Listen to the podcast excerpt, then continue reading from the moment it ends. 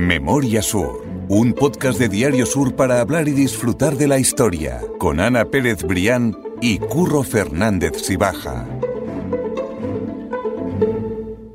Hola Ana, ¿qué tal? Hola Curro, buenos días. Hoy me gusta el tema del que vamos a hablar porque es Málaga Este, que es mi barrio, es la zona que, que más conozco, barrio. nuestro barrio exactamente. Y además un sitio por el que pasamos todos los días. Totalmente, además de verdad, sí, sí, sí, de verdad. Y, y bueno, al fin y al cabo también un sitio que yo creo que tiene mucha historia, mucho encanto y que es muy, eh, eh, Es muy reconocible, símbolo, símbolo, sí, exactamente, dentro de, de la zona. Y para eso hemos traído a, a Víctor Heredia, que es el verdadero experto eh, en este tema y o por lo menos mucho más que nosotros, que me está poniendo, Bueno, me está poniendo cara rara, es que Víctor. Es muy, es muy humilde, pero es que es mm, una enciclopedia de, de la historia de Málaga. Yo cada vez que tengo alguna duda, una fecha, un dato, un personaje, enseguida, Víctor. Así que bienvenido y muchas gracias por dejarte eh, secuestrar de nuevo por Memoria Sur.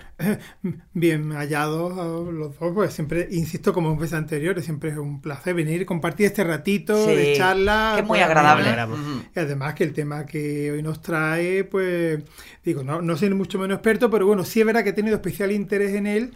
Porque, entre otras cosas, nací allí, en ese edificio. Entonces, No me pues, digas. claro, eh, yo digo, como a veces lo dice Manolo Sarria, ¿no? Que también, no, pues bueno, era, era entonces el Sanatorio 18 de Julio, ¿no? Eso que era es. el nombre que popular. Y yo creo que muchas veces toda, aún mucha gente sigue Sí, al, al, al sitio del 18 de julio. Sí, sí, Pues durante mucho tiempo Sí, y- bueno pues entonces pues con mayor interés si cabe pues eh, es un edificio que aparte por su importancia en la historia de Málaga y de la y de la zona este pues pues tiene una especial significación ¿no? En mi persona y de hecho cuando se cumplieron los 100 años la subdelegación del gobierno organizó un- una actividad y bueno, pues tuve la oportunidad de colaborar con ellos, ¿no? Y que fue algo, pues una experiencia muy gratificante por eso, ¿no? Por esa identificación con aquel edificio. Con tu bueno, pasado, pues yo creo que que sí. nos vamos a meter ya a fondo, ¿no? Directamente en la historia del Caleta Palace.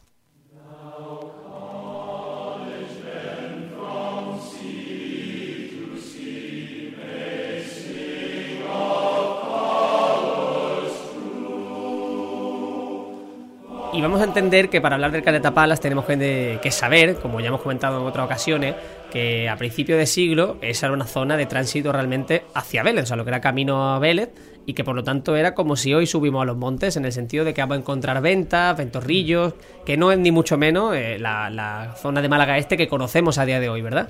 Eh, pues así es, todo lo que era, pues pasando lo que sería la Malagueta, el, eh, el Paseo de Sancha, pues ya era una zona pues abierta, con muy pocas construcciones, eh, pues alguna, algunos hotelitos, como llamaban entonces a los chalecitos, pero sobre todo pues es una zona despejada y donde abundaban pues esos ventorrillos, esas ventas, que además no solamente eran paradas en ese camino de Vélez, sino que también eran un punto importante en el desarrollo del flamenco, eran escenario de las fiestas, donde los señoritos pues se retiraban allí, un lugar apartado, discreto, y donde tiene lugar esas fiestas flamencas que podían durar días, ¿no? Entonces pues los ventorrillos eran habituales, hay alguno que el ventorrillo de domingo, que eh, ha dado lugar al Callejón de Domingo, que era la calle Rafael Pérez Estrada, y, Eso es. y pocos metros más allá encontramos otro, el ventorrillo de Cayetano, que era pues el que sirvió de base a lo que luego fue pues el Caleta Palace. Eso es, nos vamos a centrar en ese ventorrillo de Cayetano, esa venta de Cayetano, que eh, en los años 20, si no me equivoco, ¿verdad? Es cuando va a pasar a ser el hotel-restaurante Hernán Cortés. No sé si me estoy equivocando de fecha. Bueno, más antiguamente. Antes, ¿no? Más Todavía, antiguamente. vale. El- el- sabemos que el ventorrillo de Cayetano, que ya existía allí, pues justo además pegado al arroyo de la Caleta, eh, ya existían a mediados del siglo XIX, y en un momento dado lo compra un señor de Soria, Epifanio García, y lo empieza a transformar ya en un restaurante, si ya subimos de categoría, ya un restaurante, con un alojamiento que será ya, le dará el nombre de Hernán Cortés, porque ese nombre del conquistador extremeño lo desconocemos, pero eh, eh, veremos cómo eh, a partir de 1880 ya está documentado, ya hay anuncio en prensa del restaurante Hernán Cortés con amplios jardines, porque ocupaba la parcela desde, la, desde el propio camino hasta la playa, con lo cual tiene un terreno bastante Sí, sí, amplio y eso le permitió pa- eh, hacer unos jardines que eh, daba mucho juego restaurante y luego ya pues en verano, hubo en tiempo, a hacer todo tipo de eventos, con lo cual se convirtió en uno de los principales escenarios de los actos de la burguesía malagueña. Claro, ya tenía otra categoría, entonces ya además el barrio del Limonar estaba surgiendo enfrente. Claro, justo ya la burguesía malagueña se iba trasladando a esas villas de, Limonar, de la zona de la Caleta, antes se, se conocía ahí como, como residencia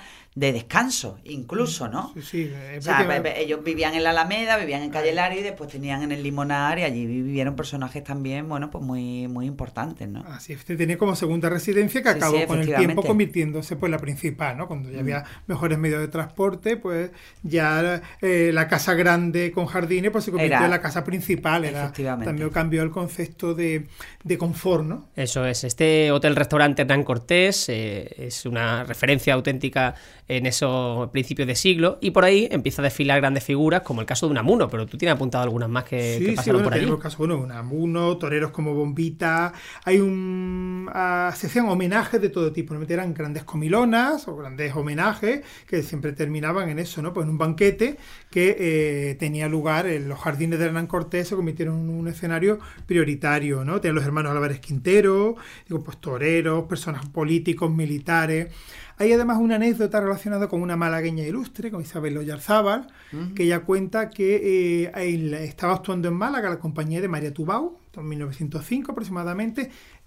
Isabel Oyarzábal, que bueno, era de una familia también muy, muy importante en la ciudad, pues ella quería ser actriz, era un escándalo y se acercó a aquel homenaje, eh, fue invitada por el gobernador, que era un primo suyo, y eh, aprovechó para contactar con María Tubao, que es una de las grandes actrices españolas de la época, para eh, decirle que quiere ser actriz. Y María Tubao le dijo, bueno, pues vente a Madrid y te hago una prueba. Y claro, mm, de, aquel encuentro en Hernán Cortés, pues surgió eh, eh, la ¿no? el traslado de Isabel Oyarzabal a Madrid, que pues a partir de ahí su vida dio un giro, radical hasta convertirse, pues, años más tarde, embajadora, exiliada, pero bueno, fue el, el, digamos, ese giro en su vida lo dio pues a partir de la comunidad en Hernán Cortés, pues era, escenario habitual, eso de todo tipo de banquetes, hay mucha, mucha información en la prensa gráfica de la época, eh, donde podemos más o menos hacer una idea, bueno, también con la ayuda de las postales, ¿no? que editaban postales comerciales, de cómo era aquellos espacios, pues abiertos y donde pues el servicio de restauración era lo más importante, aunque ella tenía pues, un edificio muy anodino, lo que nos dicen las fotos, no es muy bonito, pero pues, muy cuadradito, ¿no? que es muy moderno, ¿no? muy, muy cúbico, era el, eh, ya un alojamiento que llegó a definirse como British Pension. Y que posiblemente ya, pues, ya iba recibiendo algunos turistas porque también era una época, estamos principios del siglo XX ya, donde hay varios alojamientos en la zona este. Sí, sí, está la, pensión Cooper, que es donde están las Teresianas, en la hacienda Giró, eh, tenemos eh, un pequeño hotelito Miramar, la pensión Limonar, que el Limonar 4, que todavía se conserva el edificio. hay una serie de alojamientos pequeñitos eh, eh, distribuidos en la costa oriental de Málaga, ¿no? en esta zona residencial, que ya van a ser el embrión de ese despegue, que luego serán pues, el Caleta Palas y el Príncipe de Asturias. Efectivamente, el Príncipe de Asturias, hoy Hotel, Hotel Miramar, el, el gran emblema, creo yo, el gran emblema eh, hotelero de, la zona este. De la zona este, absolutamente. Tú decías que precisamente eh, eh, se, definía, ¿no? Respondía el Logan como era British, ¿qué? Perdón, que no me acuerdo. British Pension, British Pension, exactamente, eso es. Y eso no es que se hiciera definir así, o sea, se hiciera llamar, es que era un letrero, ¿verdad? Como tú cuentas, que estaba en, la, en la puerta. O sea, que, lo vemos en, definitiva, exactamente, que en definitiva se hacía ver como un lugar para los británicos, para el turismo extranjero e internacional, como hablamos hace poco también en el podcast sobre el aeropuerto, la historia del aeropuerto, los primeros vuelos charter de, de Málaga, exactamente. Ya en la década de 1910 iba a coger un nivel todavía más imponente y más importante porque llegaba la etapa de Caleta Palas, que es quien da nombre realmente a este, a este podcast y yo creo que es el nombre más reconocible ¿no? dentro de, la historia. Así es. Eh, hay que decir que la transición de esa, mm, ese restaurante, Hotel Gran Cortés, al Hotel Caleta Palas, claro, hay un personaje fundamental, ¿no? que yo creo que hay que reivindicarlo pues, en el origen de la hotelería malagueña, que es José Simón. José Simón mm. Méndez, que además tenía, regentaba un hotel en la calle Larios, bueno, llegó a regentar dos, el Simón y el Bristol, y luego pues también era, eh, era dirigía pues este, este Hernán Cortés, él eh, se hace con la propiedad de los herederos de Epifanio García, sí. Y va a, va a plantear la renovación. Entonces, es un, es eh, Simón eh, pertenece a una familia de hoteleros cordobeses que van a ver hoteles Simón por muchas ciudades, sobre todo de Andalucía, ¿no? Y todos estaban eh, pues regentados por hermanos, parientes, ¿no? Todos de apellido Simón. Y José Simón Méndez, él plantea pues hacer un gran edificio hotelero, que yo creo que será el primer hotel frente al mar, construido en Málaga expresamente pues, como un edificio que quiere aprovechar el mar. Para ello va a buscar unos socios, entre ellos pues Felizain, por ejemplo, con una serie Hombre, gran Felizain, comerciante, senador fue también Felizain, ¿no? Primer teniente alcalde del Ayuntamiento de Málaga. Yo creo que lo fue casi todo en en el tema político y empresarial. Siempre hablamos de, de Heredia, de Larios, pero Felizain fue un personaje absolutamente clave en la historia de Málaga. Así es, ¿no? Pues él, eh, fue uno de los accionistas, como nos gustó Dayefer, eh, con Juan Pérez Fajardo, se reunieron una serie de capitalistas que aportan pues el capital para impulsar una sociedad que ya se llama Caleta Palas. Y, eh, y encargan a Fernando Guerrero Strachan, el, arquitecto por excelencia, la, sociedad creo que fueron 250.000 pesetas, ¿no? Ah, sí, efectivamente. Mm. de la época, que era un dineral. Era mm. una fortuna para construir, se echó abajo eh, casi todo lo que había hecho, menos una pequeña parte, y se hace un edificio que es el que conocemos, ¿no? Que la marca totalmente Guerrero Strachan. Ahí está, un edificio con un toque regionalista. precioso. Pero, pero, que además, si os fijáis en su fachada, está estudiado para hacer hotel y, por eso lo comete un edificio totalmente innovador, para aprovechar el sol. Por eso es un edificio pues, eh, eh, perpendicular al mar, ¿no? alargado. Entonces, si os fijáis, desde el arroyo de la Caleta vemos que lo, hay numerosos balcones que, o terrazas y la esquina que da al sureste, pues es una, son todo pues, una serie de galerías abiertas al mar. Claro, lo que mira al amanecer, Claro, aprovechar esa luz. Aprovecha la luz. Luego ahí estaban las habitaciones de más poder, de más, más caras. Sin embargo, al jardín, hacia, hacia el oeste, hacia el sol de tarde, mm, a lo que son ventanas, las más modestas. habitaciones modestas. Así que está construido ya pensando en una estructura que aprovecha la luz, eh, por tanto, un edificio ya lúdico, un edificio del relax. totalmente. Bueno, y yo recuerdo, por ejemplo, eh, eh, novedades excepcionales en ese hotel, como por ejemplo ya en los primeros baños, habitaciones con baño, con baño propio. Había después otras que no lo tenían y que lo tenían que compartir, pero aquello era, bueno, pues imaginaros, un, avance increíble, claro, claro. Sí, también tenía un beach club, como diría, un, club de playa. una zona de playa privada. Aunque estaba la vía del tren que eh, no podía haber puertas, no hay que olvidar que las casas de la caleta no podían tener puertas hacia el mar porque estaba la vía del tren, pero aprovechaban una, una pequeña salida hacia la desembocadura del arroyo de la Caleta y en una minúscula playita pues lo ofertaban. Bueno, pues sí, esa playa privada, ¿no? Por decirlo así. Una especie de playa privada para los clientes del hotel, muy pequeñita, pero bueno, que le permitía pues, ofrecer ya esos baños de, de, sol, pero también de agua de mar que se estaban poniendo de moda por los años 20, pues como algo ya terapéutico, bueno, donde ya no solamente se eh, tomaban por motivos de salud, sino también por motivos de ocio que apetecía, claro. Efectivamente. Ese Caleta Palas eh, también empieza a, hospedar a muchísimas grandes personalidades. Uno de ellos, por ejemplo, es García Lorca, que mucha gente no, lo sabrá, pero se hospedó allí en más de una ocasión. Así es, la familia de García Lorca pues eh, de, veraneaba, se pasaba temporadas de descanso habitualmente en Málaga. Y eh, hay constancia de que en el, en el Hotel Caleta Palas se alojaron en varias ocasiones. cuenta una de las hermanas de García Lorca, Isabel, que la familia reservaba tres habitaciones una para los padres, otra para las hijas y otra para los hijos, ¿no?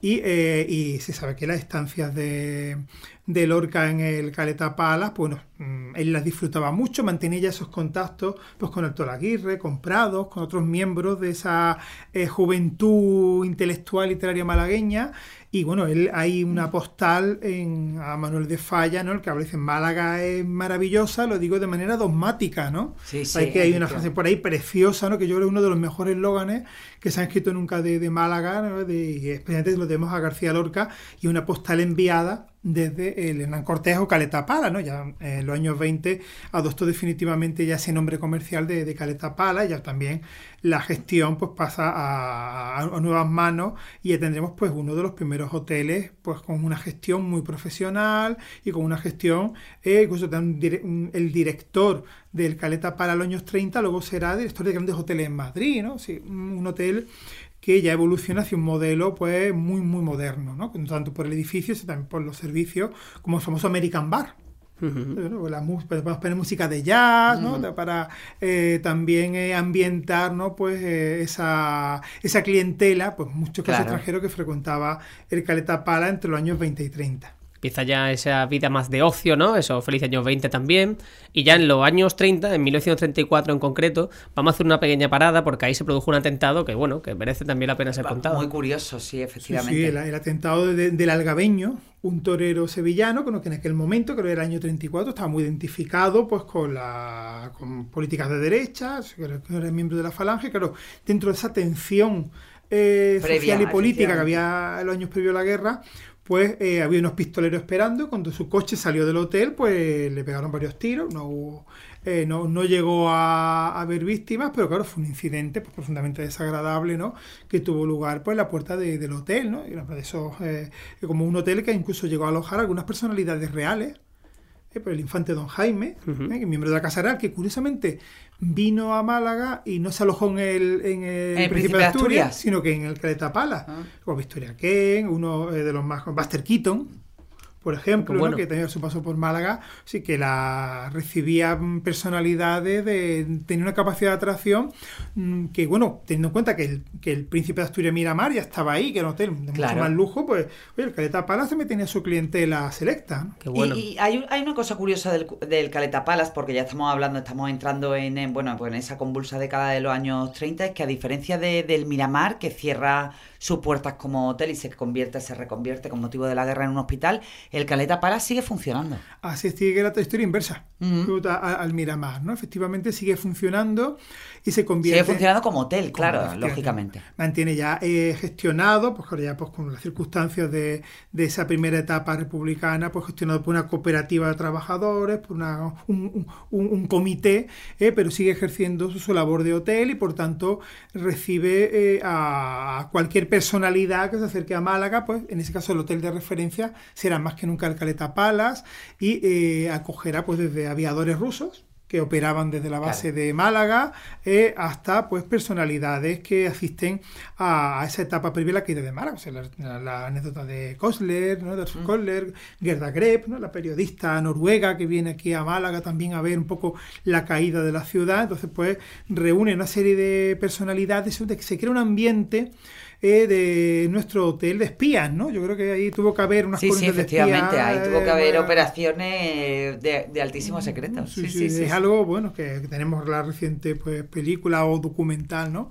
de, de Ergueta, ¿no? que se titula Caleta Pala, que nos reconstruye pues, ese ambiente de esos años, esos primeros meses ¿no? de la Guerra Civil en Málaga, y ahí el Hotel Caleta Palas pues, jugó un papel fundamental como un centro neurálgico de todo lo que se cocía en la ciudad. ¿no? Eso iba a decirte que, que contara la historia así con, algunos detalles solo, porque se puede ver esa película documental eh, eh, todavía, y de hecho es que está nominada a Goya Mejor Película Documental este año, que se celebra en Valladolid, imagino que será a finales de febrero, como siempre, ¿no? A mediados de febrero, como siempre, no, no, estoy seguro de la fecha, pero bueno, que estaremos pendientes por ver si una película ambientada en Málaga tiene también ese, ese Goya, por supuesto. Pues sí, sí, a ver, realmente es un documental que recoge muy bien, eh, yo he tenido oportunidad de verlo y, y creo que una obra de, gran calidad y, que bueno, que, sin duda yo creo que está muy bien, tiene, muy bien, tiene, muchas posibilidades, ¿no? Qué bueno.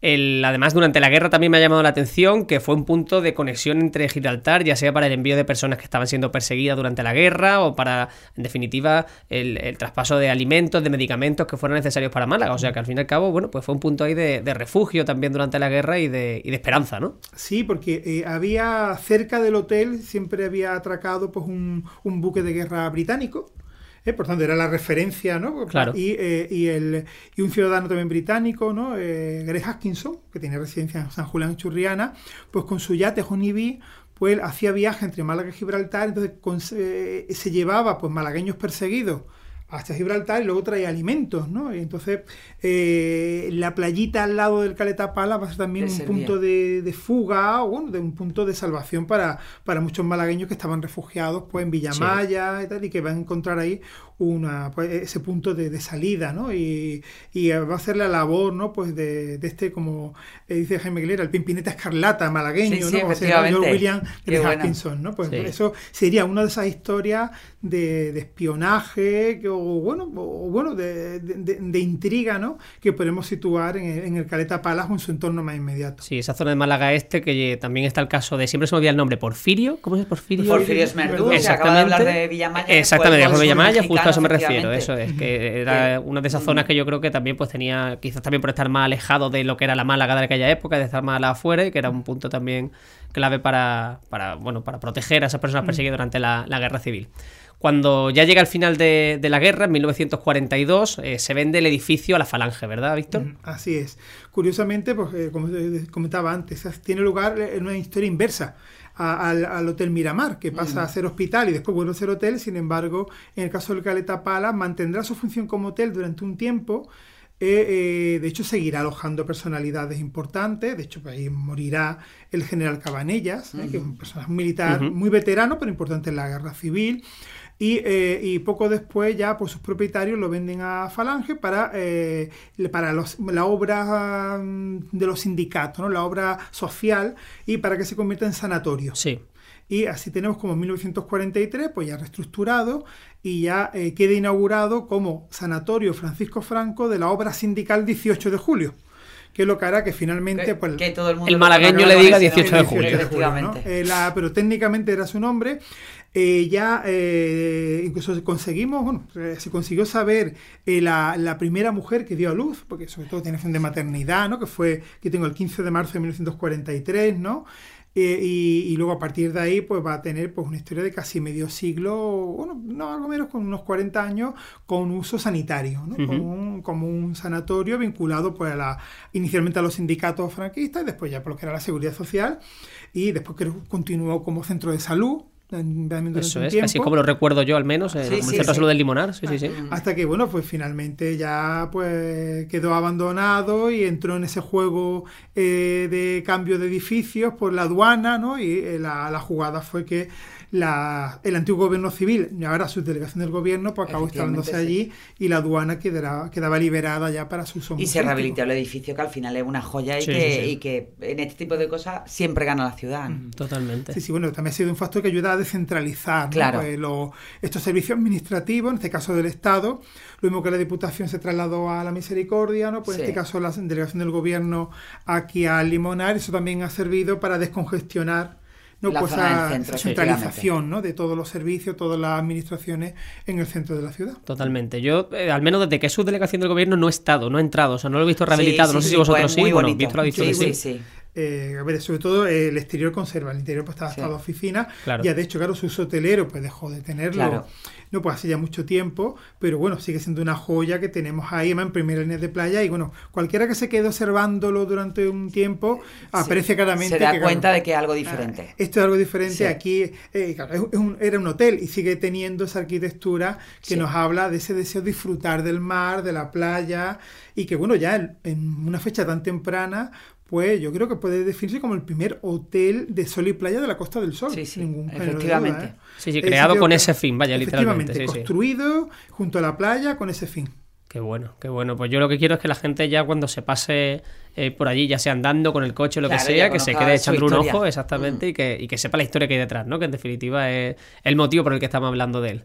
Víctor, mil gracias, como siempre. Bueno, siempre éxito. Gracias a, a vosotros por eh, invitarme la oportunidad de participar en vuestros podcasts. Un gusto, un A gusto. mí me encanta verdad. siempre que venga Víctor porque no, que, que, ven- que viene Víctor aquí al podcast porque nos lleva por sitios maravillosos. Sí, sí, sí, Eh, bueno, el, el último de los vuelos que a mí no me gusta mucho volar, regular. Pero bueno, por ese paseo por la Costa del Sol y por Caleta Playa, que uno, eh, Caleta Palas, que es uno de los hoteles símbolo Sí, sí, sí, de, de una Málaga brillante y luminosa. Y que quitando la la época de la guerra, por supuesto. Que merece la pena, por supuesto. Pues Víctor, de verdad, mil gracias. Un placer. A vosotros.